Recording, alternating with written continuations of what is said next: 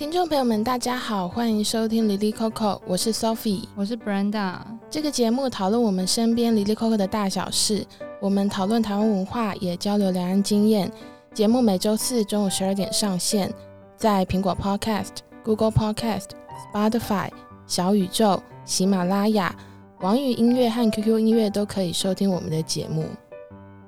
那先前有跟大家聊过，就是我们从四月开始呢，，Lily Coco 会开启新的节目企划。那我们每个月会讨论一个主题，就可以更深入的了解我们所关注的社会议题。那我们这个月要讨论的关键字是产后忧郁。读书会呢，我们一起读了《孩子，我好想成为你最好的妈妈》这本书，是从妈妈的观点来认识产后忧郁是怎么一回事。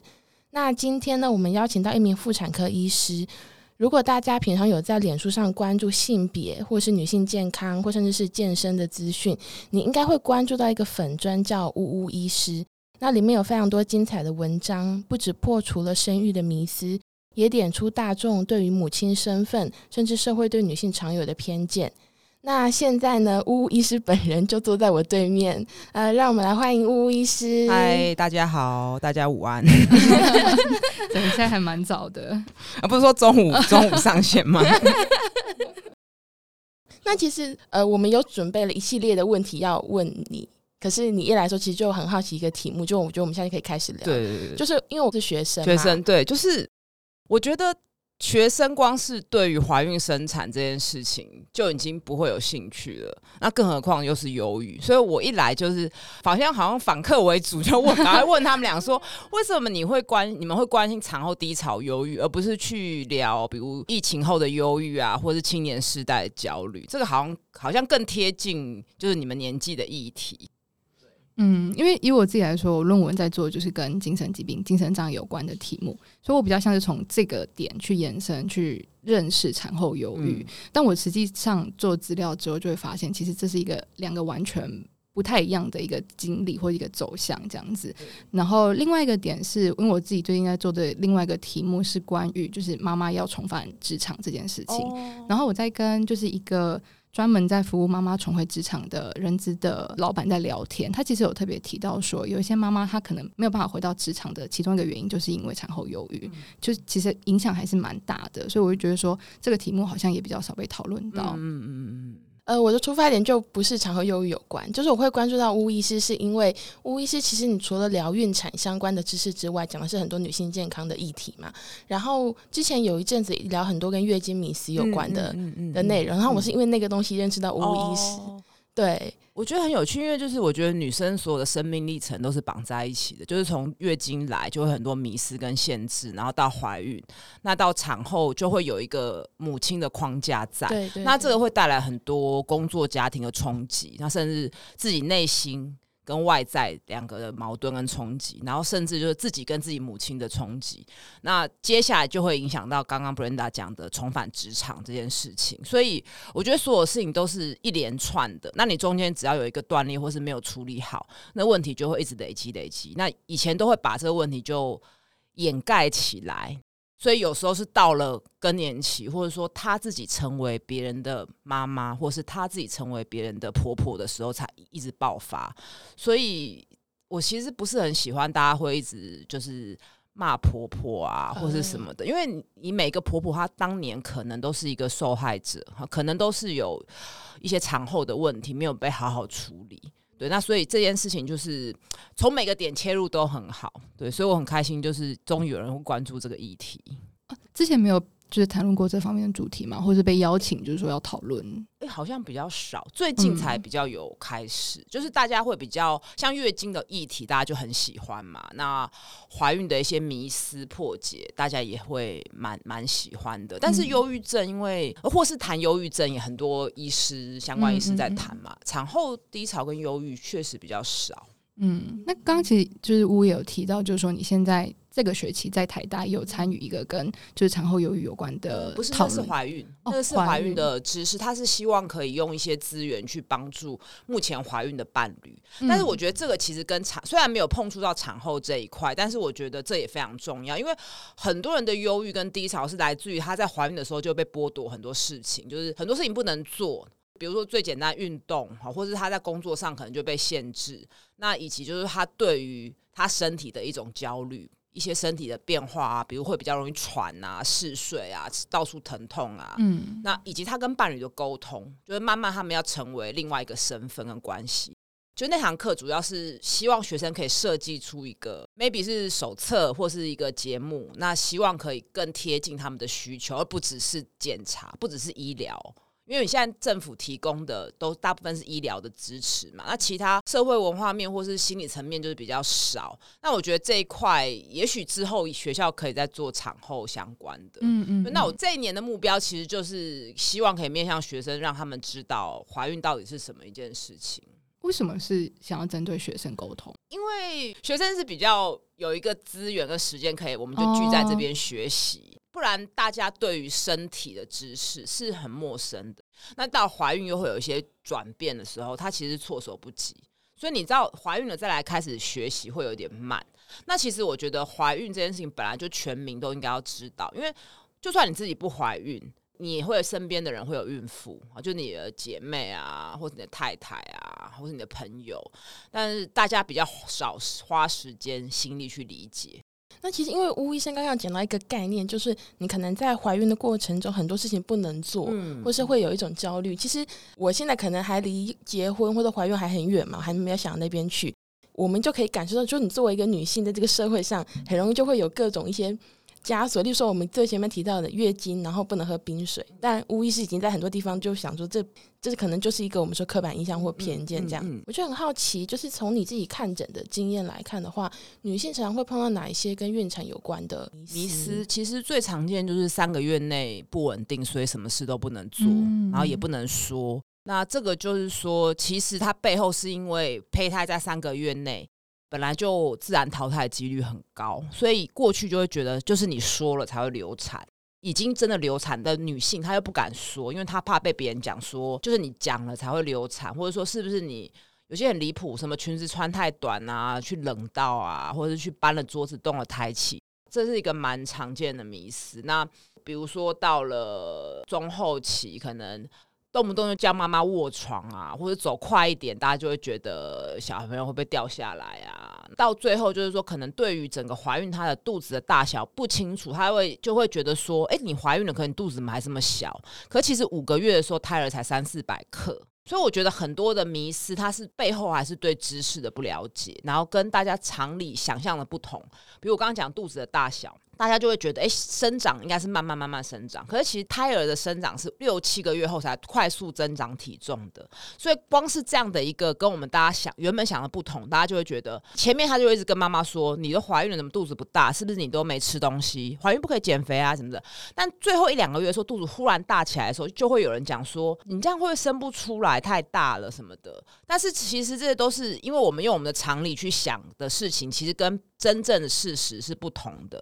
对，所以我就觉得这就一定要回到根本去解释整个孕产的知识。对，其实我刚听下来的感觉是，这些迷思虽然有各种成型的原因，嗯、可是很明显它都是针对妈妈嘛，就是其实它是两个生命的事情。对，然后如果我我是一个妈妈，然后我没有准备好，应该说我可能也没有想那么多，我就当了一个妈妈，然后突然所有压力就朝我扑过来。对，所以才会觉得就是要从更早的时候就来理解。怀孕的知识嘛，就你做好准备，比较不会害怕，然后你会知道你会面对什么样的压力跟挑战。嗯嗯，我觉得了解有一个很重要的切入，就是你知道别人是怎么样经历的。对对，非常是啊。可是因为产后的低潮与忧郁，一般来说很少人去很大啦啦的说出来，所以像之前那本你们刚刚提到那本书就很厉害，因为他本人很会写作。所以他才有办法把他的经历巨细靡的记下来。可是，一般的人产后低潮就算过去了，他终于走出来了，那当然他就会好好开始育儿什么之类的。他根本就没有心力去把这些事情记录下来。那他也会觉得，这也是产后忧郁很难的问题，就是说他根本不想承认或者不想跟别人说，他怕被指责说，哦，那你这样心情不好，你还有办法？好好带你的小孩嘛，那或者说这个问题又归咎在他个人，是不是你个人想太多啊？等等。所以我自己有关注到，就是今年巫医师你有在粉砖启动一个信箱，叫做“巫巫陪你大声说二点零”，然后这个二点零其实它就是招募产后低潮跟忧郁有关的那个来信，大概收到什么样的信件，然后或是有什么回响，你比较印象深刻的吗？信件其实我是觉得没有到很多，那回想我觉得就是让我更理解这个状况，他未必真的是到忧郁，但是产后会有一些很复杂情绪的变化哈，就好比说小孩他不希望给人家抱，尤其那产后半年，因为这其实演化上就是刚小孩刚生出来，如果是在大自然自然原始的状态，其实这时候母婴是非常脆弱危险的。就是他非常的需要安全的一个地方，不然就会被野兽叼走。所以妈妈在生完之后，她的情绪是比较紧绷的，张力是比较高的。哈，就像大草原那些兔子怕被狮子吃掉。那当然，在紧张高压状况下，负面情绪就容易被放大。你知道负面情绪放大，你才可以随时的警戒捍卫你的新生命嘛。那这个时候，如果又有别人来抱这个小孩，其实妈妈会有一个很难以形容的厌恶感。那像这个之前，其实我完全不知道，因为我自己没有经历，我自己没有当妈妈。那平常这种很幽微的情绪，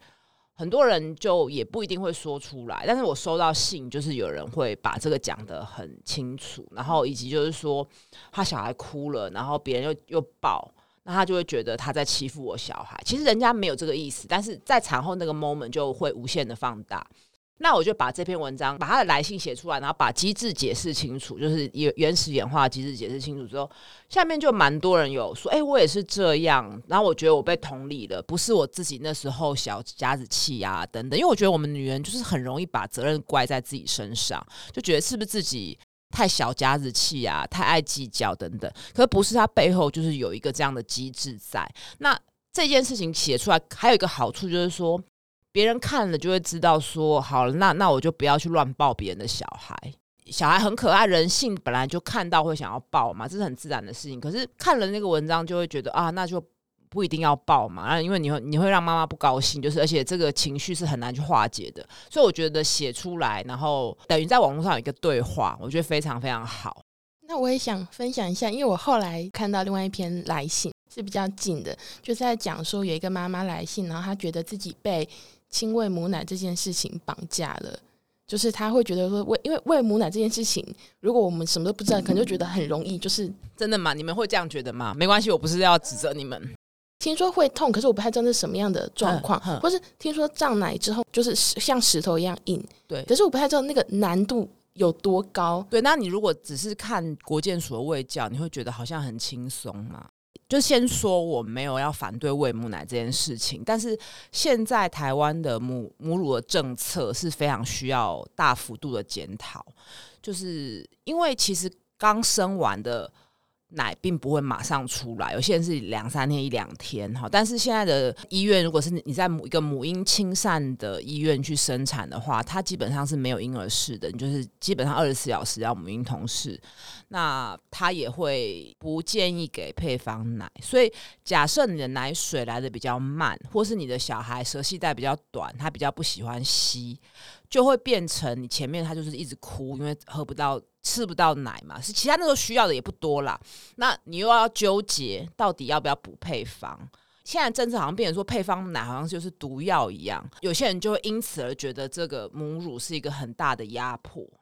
再来就是说，不是每个人都会，虽然我们天生有胸部，我们也是哺乳类，有人会觉得说，就是因为我们是哺乳类，所以我们天生会喂母奶。可是其实不是，这个技能可能在演化过程中已经慢慢丧失了。那过去大家庭可能就是妈妈教我，阿姨教我。那现在我们是需要学习，就变成护理师专业的人力来教导你怎么样做轻微的动作，或怎么样挤奶，怎么样判断小孩有没有吃饱，哈等等。可是目前的护理师跟妈妈比例是不成比例的，比如说你八小时你可能只看到一次护理师，那他们的 KPI 就是看到你三个姿势都可以了，他就觉得你你 OK。可是问题是你要很多的问题，所以这就是人力的问题，人力不足的问题。那就是他把产后照顾的比例跟一般的状况一一般开刀什么一样，就是混在一起。那变成他人力不足的状况下，没有办法好好去学习这个喂乳喂奶知识，就变成说你要强迫他全部都要一开始就要喂母奶。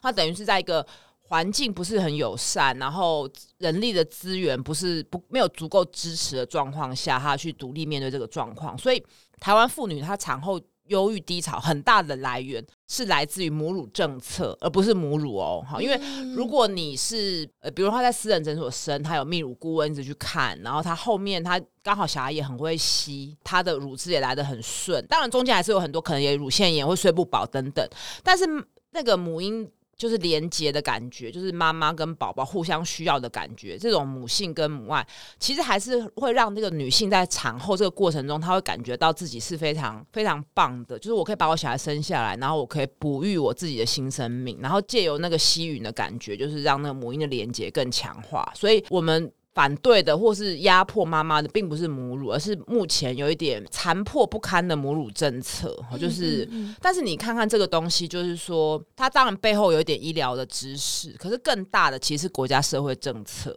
对，所以其实不用小看那个政政策，也会去引牵动那个产后的低潮跟忧郁。所以为什么台湾产后忧郁低潮越来越高？母乳政策是其中一个。那医生可以请你也分享一下你观察到的其他可能会带来产后忧郁的因素哦。再来一个就是说，这个也是我从大声说才发现的事情，就是其实产后妈妈很容易觉得孤单，嗯、因为。我们人生下来，这有点哲学。生下来就是被孤零的抛在这个世界上，就是抛掷。我不知道你们有没有听过这个理论。但是对于妈妈来说，她就是又是经历一次的分离，因为她曾经这个生命是在她身体里面，所以刚分离的时候，妈妈其实会有点孤单、焦虑，然后以及刚刚讲的大自然的环境下，母婴是脆弱的，所以她会希望另外一半随时在她身边。所以很多人就借由大声说的来信跟我说，产后她觉得希望。先生可以赶快回来陪伴。那为什么会赶快希望陪伴？哈，因为现行台湾的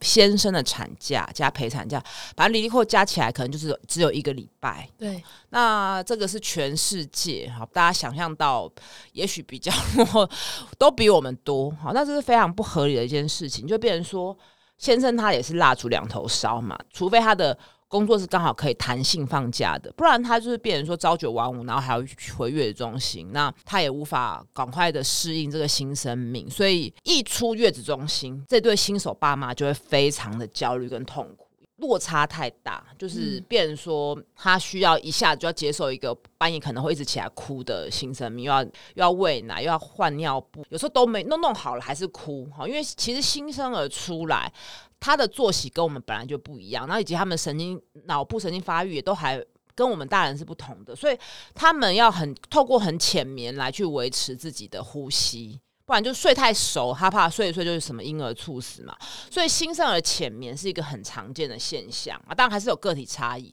所以刚出月中心的新手爸妈是非常的痛苦的，那爸爸其实也也是非常辛苦，因为虽然他不用去喂母奶，但是。他得到的那个育儿的知识是有落差的，就是一开始他就没有那么多时间去理解嘛，因为他没有假期，他也要面对说太太在产后的性格跟情绪的起伏，那这背后又是会牵扯到假期不够这件事情。那这个是很多相关妇女团体在争取的啦，对，所以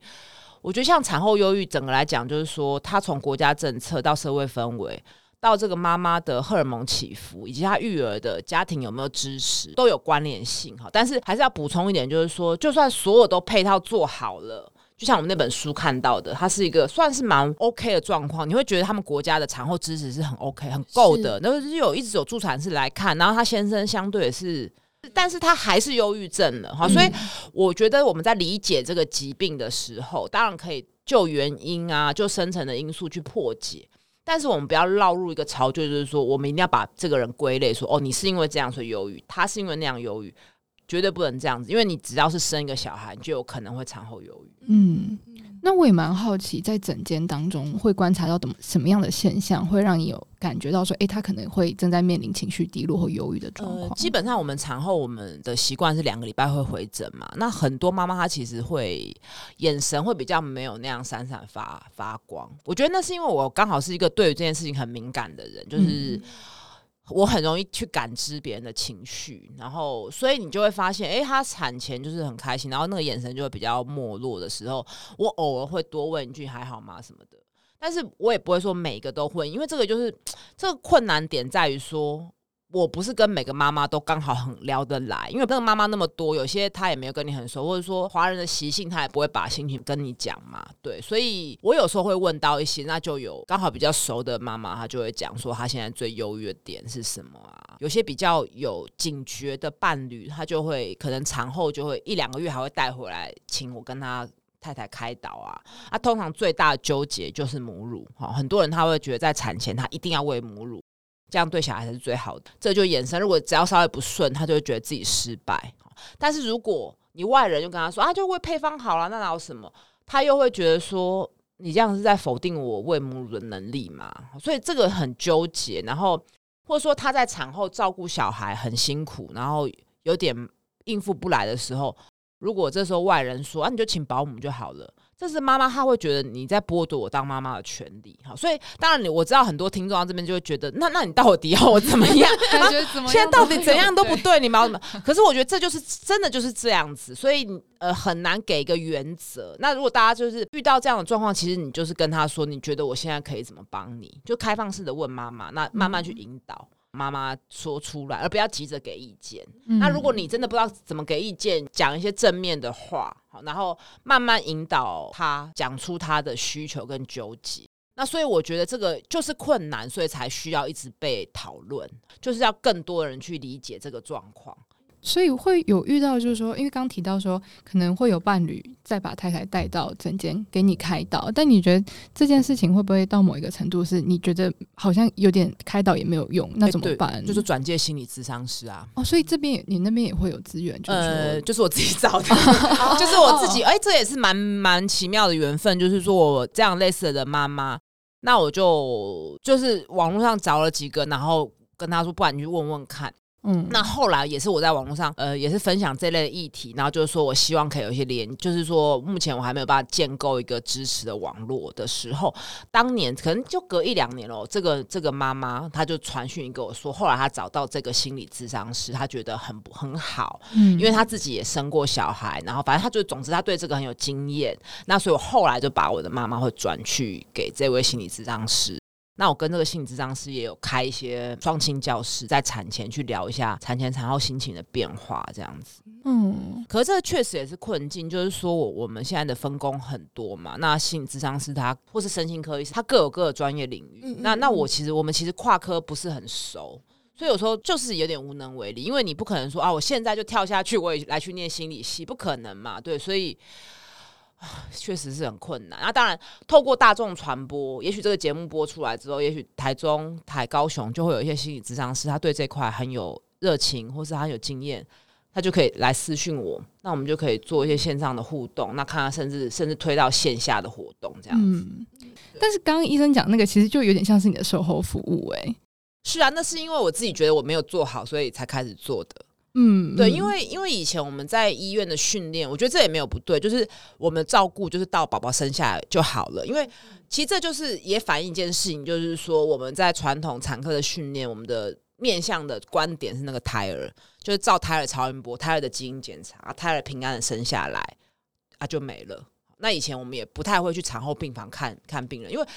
业务太多，因为我们还要就是学一些高危险妊娠的知识啊，然后一些比如说先天性心脏病啊，因为胎儿会有可能会有，那怎么解释啊？产检的项目啊等等，然后一些紧急的生产啊，就产后这一块会被觉得说那个好像跟产科医师比较无关。那确实病人住个几天就出院了，就就就不见了嘛，所以。以前从来没有想过这件事情，那开始关注，其实是因为我推孕妇运动，我就会确实的跟一些一些妈妈变得蛮好的。那因为我我也需要他们的身体经验跟我分享，他就有见证了一两个人，他产后的情绪是非常大剧烈的起伏。那我发现我有点就是没有办法再给予，你知道医医师的习惯就是问题来一定要解决，我就觉得我没有办法解决。好，那甚至有一些。健身的男教练问我说：“他太太就是产后很低潮，未必是到忧郁症，问我要怎么办？嗯、就是他们就是 问你，那你现在怎么办？嗯、就是会愣住嘛，因为你没有办法，就是说，哎、欸、哎、欸，你感冒我开药给你啊，那、嗯、你胃痛开胃药啊，甚至你盲肠炎就开刀。就是产后低潮这件事情，那心理的事情好像从来我们就没有训练过，所以那时候就觉得就开玩笑说，哎，售后服务不够，就是没有没有继续一条龙的照顾，就这段这应该说这一块就断层了。嗯，直到这个人女性可能更年期来才来开荷尔蒙什么的，就觉得那段好像是断裂的。对，这也就是我一开始节目有讲，就是说我觉得每一段每一段应该都要有支持。嗯，对，就是也许他这段不需要，下一段需要，那每一段都有一个支持的网络这样子。嗯嗯嗯。因为我之前有看医生有发一篇短短的文章在讲这件事情，看了感触很深。你说产后回诊的妈妈问我说，有什么事情是现在不注意，然后以后会留下后遗症的？然后你就写说，我认真的想了一下，是情绪，嗯，就是产后低落的情绪和忧郁，如果没有说出口去处理或化解的话，是很有可能在产后多年之后就是挥之不去。这样子。是是是是，嗯嗯嗯。所以上一代的，所以这就是呼应为什么我就比较不会去一直骂婆婆。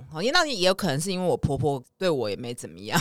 没有压迫到我。可是我觉得，因为我可能我关心的是女性，所以我 always 会站在女性这一边。所以我也很讨厌妈宝这个词，因为。你看，就妈妈多可怜，就是全职的妈妈会觉得说，我要把我小孩照顾好，甚至会不自主的想要牺牲奉献。那当然，他就会觉得我做了这么多，小孩要听我的，那或者说我小孩的成就跟荣耀应该归于妈妈。但现在社会氛围又会觉得说，小孩是独立的个体，你不可以这样。我觉得就是很难以去化解这个矛盾的情绪。那其实要化解最简单，就是让大家看清楚事情的原貌，因为。当我们在这个人生困境中的时候，我们就是只只看到那一小块。那如果可以在还没发生这件事的时候，就是我们可以看到事情会变成这样。当然不是要说要吓大家，而是大概知道这样子的时候，至少你是有意识，你现在有一点被压迫了，那你可以做什么反抗？这样子。嗯嗯嗯。而且刚提到，不管是婆婆还是妈宝，最终都在责备妈妈的那个，也是有靠霸族啦。但是那个就是金钱嘛。对对对对对。那我刚刚补充一下，Sophie 讲那个短文，为什么会有这个感触？就是说，在过去，大家都会把情绪这件事情磨灭，就是永远是 focus 在你老了头痛、膝盖不好，就是月子没有做好；眼睛不好，就是你坐月子的时候三 C 看太多，这都是一些就是迷思嘛。那或者说你小腹太大，就是月子的时候没有喝米酒水等等，都 focus 在这种很不科学。然后它其实就是一个人，谁不会老？谁的眼睛视力不会退化啊？那你如果没有运动，本来女性就比较容易退化性关节炎，这都是很合情合理的。就是说这是一个自然人体的退化，如果我们没有积极去介入。可是你看，最后又怪在女性月子没有做好。那甚至以前很荒谬，就是说你一一次月子没做好没关系，你再再生一个再做一次，我就觉得非常的荒谬。那我我是不会对这种言论非常的反感，就是我自己没有生小孩啊，所以呢，我就我都没有机会让我的体质变得更好嘛。就是这个是很不科学，然后以及你仔细的厘清想，他就是都在怪你啊，他就怪你们月子没有做好。那什么叫月子做好？这个“好”这个字就没有一个定义嘛？你这样对身体不好，你月子没有做好，你这样不是一个够好的妈妈。这个标准是浮动的，你完全抓不到那个边界在哪里，所以你最终就是会觉得是不是自己不对。所以推行到现在，就是说，可能带领大家去讨论这个议题到现在，你自己觉得有发生哪一些改变吗？或是大家观念上面跟以前比较不一样了？好像你说产后低潮忧郁嘛？对，我觉得我还是目前哈，大家可以带领讨论，但是讨论很好，那也确实带来很多流量。但是我最近就是一直在反思，就是说到底可不可以做出确切的行动？嗯，那这个就是说，不是只是我自己在里面让大家。现在只有一点类似取暖，至少只是停留在个人层次说，哦，原来大家都跟我一样，那不是我的问题。那当然这也是有帮助，但是事实上我们要做一些实质的改变，就好比我们的有公费的心理咨商师，让每个妈妈在产后或产前都可以有一次免费的咨商。这我理想的状态，这个咨商师就会对产后议题特别的了解嘛，因为他就是大量的接触，就是公费的。那这个就是会有很明确的帮忙，而且他可以及时抓出有一点点状况的妈妈。所有人都要去的话，就不会觉得啊，我还要去看心理智商师，人家会不会觉得我是神经病、是疯子？这种污名就可以借由这是普遍性的，啊，不去白不去的这种政策去逆转。那以及比如说，像连配方奶一岁之前是不可以在网络上购买的。跟酒一样，不就很荒谬吗？哈、嗯，所以我觉得，嗯，这件事情的既然成因是从心理层面到国家政策，那我们现在做的，在网络上让大家讨论，然后把资源串联，那的下一步应该就是要去挑战这个国家的政策，才有办法去让这件事情受到帮助。但我们是不可能把这个状况消灭，因为它确实就有一个生理的状况下，但是我们可不可以做相对应的支持？刚刚讲了很多，我们说整个很多社会结构或是国家政策的问题。那因为其实呃，医生你在门诊的时候，最后还是面对到一个人嘛。嗯嗯，我就比较好奇说，如果你碰到妈妈还有产后忧郁的状况，你会怎么样去建议她身边的人跟她互动的方法，或是要怎么陪伴她？我觉得就是跟她聊。我举个例子，之前也是有一个妈妈，她。有奶，但是他小孩又黄疸，医生说黄疸没关系，可以喂。可是他的长辈就觉得说，以前也没喂母奶，就不要喂了，就是让他赶快不要黄疸。好，这一个啊，再来就是说，他是一个环保人士，所以他不喜欢食物浪费，但是他都吃不完，因为月子餐太多，那他不需要这么多。你大家听起来就是吃不完，吃不完呐、可是问题是跟他的背景有关，然后以及那时候父母刚刚前面提过，负面情绪会放大嘛。所以我们就在诊间，然后我就跟他说，第一个月子餐就不要订了，就是自己准备就好了，准备自己吃得饱的。她在产前没有想象到她会变这样，因为她的怀孕过程非常的顺利。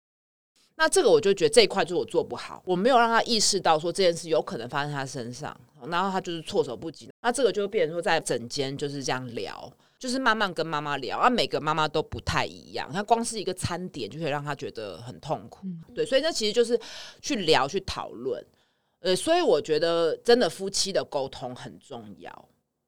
就是在怀孕前就要开始练习这个沟通。嗯，对。但是有点困难，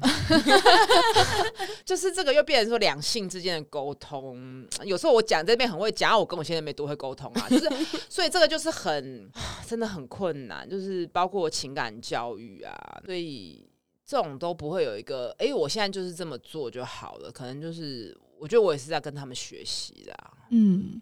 而且刚刚吴医生有提到一件事情，是她在就是怀孕期间，她是很顺利的，所以她其实并没有预期到自己之后会有这样的状况。这是一个很有趣的现象，就是说，就我上一些妈妈双亲教室的课，我就有跟他们有些运动的妈妈，我就跟她说，你产后一两个月，就算伤口都不痛，你回去重量训练，你核心会不稳，你重量会退步很多，嗯，就是。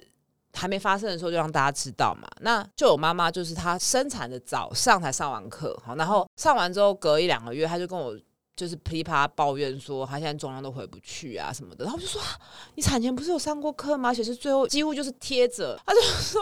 他当然有听啊，他有做笔记啊。可是他听完，他就觉得那是别人的事，他不可能发生这种事。嗯，我觉得我们人好像有时候会这样吧。对，然后你也不可能跟他诅咒说你就一定会发生，那就又变成说你现在不怎样，你以后老了就知道的诅咒嘛。对啊，所以这个真的是很容易，就是说我觉得我不会这样子。这也是一个人性啦，嗯，对，那当然还是要上这些课，因为上的时候至少让伴侣一起来知道有可能这样，然后他也许发生的时候，他会意识到说，哦，我现在是陷入这个低潮忧郁的状况，嗯嗯，所以这个产前我一直在讲产前就要知道非常重要，因为你产后你再来真的是非常根本就很慌乱，根本就没有时间去做这些功课。啊，所以这也是为什么我觉得要面向学生呢、啊。哦，更早一点让大家有这个对啊，当然如果说各个企业是有提供这个福利去上课，当然是更好。可是学生当然就是说比较统一的，可以这样子。像之前台大都有开月经的通识课，然后觉得怀孕这也是很可以啊。而且其实我以前也是对这个，我说哎，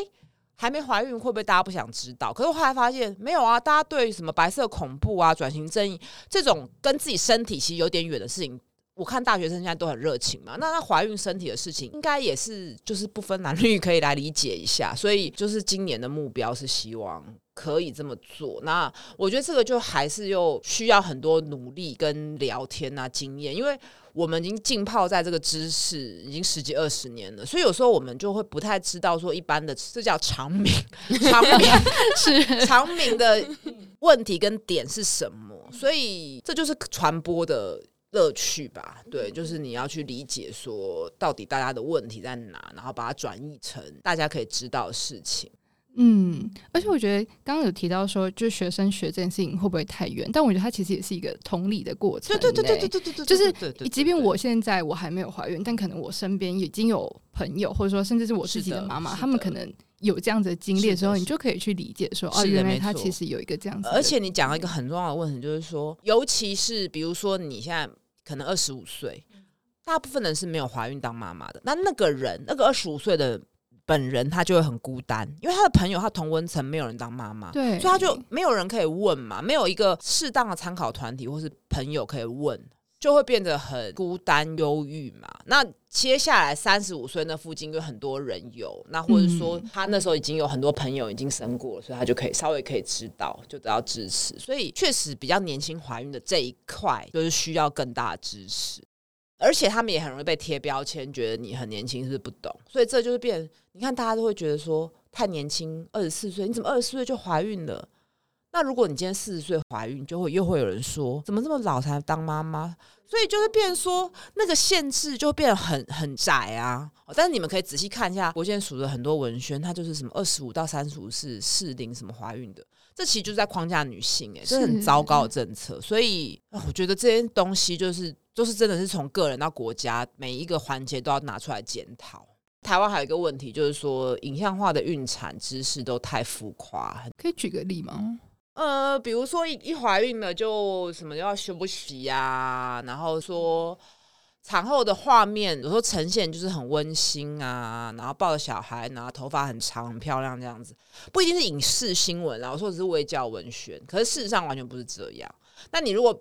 我猜啦，很多国家政策他会觉得说，你如果太凸显产后很惨，状况很多啊，大家他会觉得会不会大家都不想生小孩了？所以传播其实很重要，嗯、就是所有关于孕产的东西，我觉得其实都还是要一个比较从女性视角去出发的编排跟诠释。嗯，我觉得真的超重要，不然大家一直都说台湾有少子化的问题，然后大家都只关注小孩，没有在关注要生育的那个女性。没有你讲少子化，下面就会有一百个人说房价 太高，然后高工时低薪，这当然都是社会问题。可是就模糊焦点呢、啊，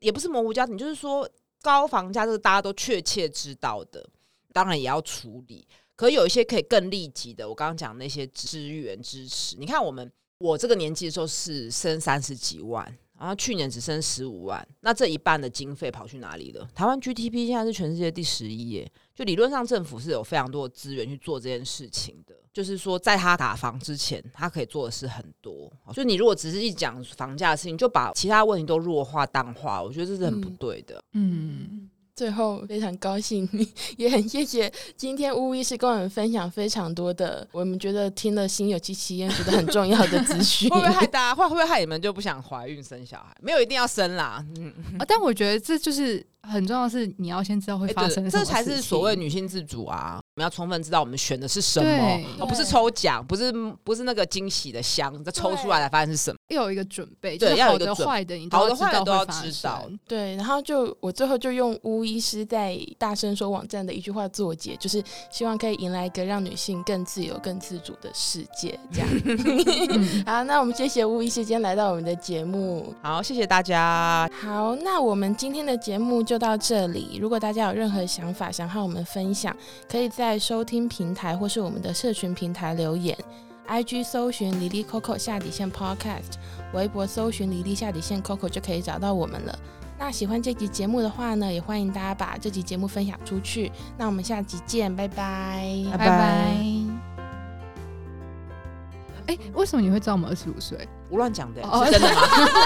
我是乱讲的，我是乱讲的，我是随便猜一个。因为 今年也有去旁听医疗社会学嘛，然后我老师不知道讲什么，然后大家就面面相觑，然后我就跟老师说，我都四十岁，他们才三十岁，当然没听过，我都没听过了。然后就有同学就说，哎，没有，我们是二十几岁。然后我想，哦，对对对对对，不同客群，不同。对，所以就是你看，我也是要跟着学生一起学习，不然我现在的妈妈会跟我年纪越差越多啊，啊，就是那个语言沟通会有落差嘛，那我就没有办法达到我目标，希望可以做知识的传播啊。嗯嗯。